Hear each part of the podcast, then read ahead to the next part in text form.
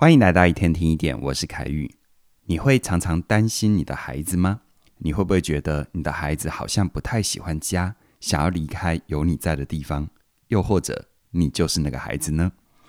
我有个朋友常跟我聊到，他的女儿最近在填大学志愿的时候，很坚持要离开家，搬到外县市去念书，一个人生活念大学，这让我的朋友很沮丧哦。他觉得自己平常很照顾女儿。在生活上也都不太干涉，为什么女儿还是坚持要走，很想要远离父母亲呢？听完我朋友的分享，我很心疼他感受到的失落，但在情绪过后，我也提醒他，在面对孩子离家的时候，要先打破两个常见的迷思。第一个迷思，你可能会以为孩子想要离家是因为厌倦了父母，不想要跟父母同住了。但其实，孩子想要离家，是因为在现在的生命阶段里，他看见了自己的需要，而这些需要不是父母亲能给的，像是独立自主的能力、对生活负责任的态度，或者是对亲密关系的渴望。这些需要都是人在成长的道路上很重要而且很珍贵的历练。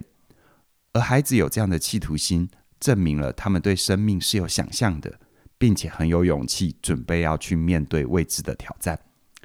听到这里，你可能会想：如果孩子有这些需要，那你愿意完全不干涉孩子的生活，只要孩子留在家里就好，何必要出去租房子浪费钱呢？这个想法是很多父母亲的第一直觉。但你要思考的是：如果今天孩子留在家里，你真的能够接受孩子的转变吗？当他因为各种原因开始晚归，甚至于外宿的时候，你真的能够完全不过问，不显示出任何担心吗？只要你一担心，你的孩子就会因为你的反应而感觉到压力。那么接下来，他很可能就会开始阳奉阴违，或者是只做会让你开心的事情。渐渐的，你就会成为他脑子里面的审查者，让他没有办法完全放心的去探索自己的人生。如果你做不到当孩子的室友，住在同一个屋檐下，却各过各的生活。那么，孩子长大之后，你硬要跟他住在一起，关系反而会开始恶化。这对于你的孩子来说，不是一个好的安排哦。他会既没有办法跟你亲密，也没有办法从你身旁独立出去。再来第二个，或许你会觉得孩子离家之后，完全不会想念父母，很享受父母不在的生活。但事实上，孩子在离家之后，其实有很高的几率也会非常不舍得父母亲的。根据美国的加州大学洛杉矶分校的一个统计资料哦，那些刚升上大学的新生里，有百分之七十一的人经常都会有想家的念头，而有百分之五十六的人也会跟校园有格格不入的感觉，很不适应一个人的生活。这意味着孩子其实也舍不得离开家。很想念父母亲的照顾，然而在成长的道路上，孩子本来就会有不适应的状态，因为他们开始需要打点自己的生活，面对生命里面的各种挑战。如果你太快的想要介入，帮助孩子克服所有的困难，那么你会因为阻碍孩子的发展，变成所谓的直升机父母，甚至于是割草机父母啊。这边提到的直升机父母，就是指父母亲因为太担心孩子，像个直升机一样，天天盘旋在孩子的生活周遭，在孩子遇到困难的时候，马上插手处理，不给孩子任何独自处理的机会。而所谓的割草机父母，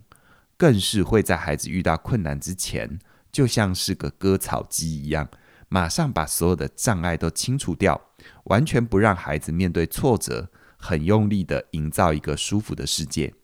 类似这样子的关心，除了会给孩子过度的帮助之外，也会对孩子过度的挑剔，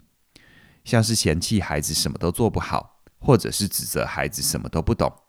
表面上是一种担忧，但事实上也是在暗示你的孩子，他没有能力做好任何事情，非常需要你的帮助。而一旦孩子接受这样的暗示，那长久下来，他很可能就会太过于依赖你，没有办法相信自己的选择。未来一遇到困难，马上就会跟爸妈求救，变成是一个很难替自己人生负责的巨婴。所以说，硬要把孩子留在身旁，不管你是用帮的还是用骂的，你的孩子都很难完全的独立，没有办法穿越必要的磨练。但如果你希望孩子可以好好的长大，成为一个独立成熟的大人，那么学会跟孩子慢慢的分离，就会是身为父母亲的重要责任。而如果你是那个孩子的话，学着向父母亲提出分离的需求，也是你成长的道路上一大门槛。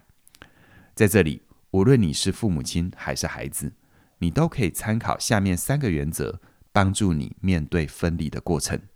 第一个原则，你需要有足够的耐心。当对方不想面对分离的时候，不要急着去否定或者去接受，你需要花时间沟通，让对方慢慢理解你的想法。而且给予对方一些时间跟空间，接受这段分离的过程。同时，你也要明白，对方拒绝分离的背后，其实是不知道怎么面对分离之后的改变。所以，要花一点时间，慢慢习惯生活里面的改变，找到重新适应的方法。再第二个，你需要有适度的关心。如果孩子有恐惧、紧张的情绪，你可以在不主动介入的前提底下跟他说。如果有需要帮忙的地方，可以随时跟爸妈说，帮助孩子建立一定的安全感。而如果你的情况是你的父母亲对你有担心，或者是有难过不舍的感受，你也可以跟父母亲分享你的想法，让他们知道你虽然也会舍不得他们，但你有你想去的地方，所以很需要他们的信任跟支持。只要对方感受到你的善意，他就会知道分离其实不可怕。并且开始习惯你不在的生活。最后第三个原则，你需要有诚挚的信心。在分离的过程里，对方一定会不习惯、不适应，不管是遇到挫折还是感觉失落，这些反应都很正常。而你需要做的，就是勇敢的放手，坚持走自己的路，并且相信对方就算没有你，也可以过得很好。只要你们对于彼此都有信心。并且能够成为彼此的支柱，那你们就可以带着相信跟祝福去克服生活里面的挑战，长出各自所需要的能力。除此之外，如果你的父母亲因为卸下照顾者的角色，有面临到空巢期的状况，你也可以试着鼓励父母亲建立新的兴趣，用兴趣来缓解分离的焦虑。就像小朋友都会有自己的小贝贝，可以缓解他跟母亲的分离焦虑。而父母亲也需要这种过渡客体的支持啊，适应这一连串关系的改变，重新找回属于自己的人生方向。要记得哦，父母亲跟孩子的分离是人生必经的过程。当孩子离家之后，你们之间的爱才会变得纯粹；而当父母亲选择放手之后，爱才能够脱离家的限制，变成更尊重彼此的善意。但我知道，要结束一段长达十几二十年的关系，不是一件容易的事，因为你跟对方都需要有充分的准备，才能够让关系平安的落地，好好的说再见。而我跟嘉玲老师的全新线上课程《好好说再见》，就是为了听到这里的你所设计的。在这门课程里面的第三章，嘉玲老师就有针对家庭的分离进行深入全面的解析。并且从回应者跟提出者的角度，带你看见家庭分离的完整过程，还有双方各自会面对到的挑战。同时呢，在这门课程里，你也可以学习到关于人际、职场、亲密、生命，还有自我的离线，帮助你从更高的角度认识分离对人的价值和意义，让你除了对心理学有更多的了解，也能够试着透过自我修复的过程。找回心里的爱与安全感，并且用更正面的角度看待分离这一门人生的重要课题。最后呢，有一个好消息要跟你分享：从即日起一直到五月十号，加入“好好说再见”这门课程，你就能够享受超早鸟的优惠二二八八，让我还有嘉玲的声音陪伴你度过说再见的难关。而这个优惠直到五月十号的晚上九点，是晚上九点哦。过了这个时间，接下来的价格就会往上调涨了。详细的课程资讯都在影片的说明栏里。期待你透过课程的学习，看见分离之后的无穷宝藏，给自己一个认识关系也认识自我的机会。祝福你，期待你的加入。那么今天就跟你聊到这边了，谢谢你的收听，我们再会。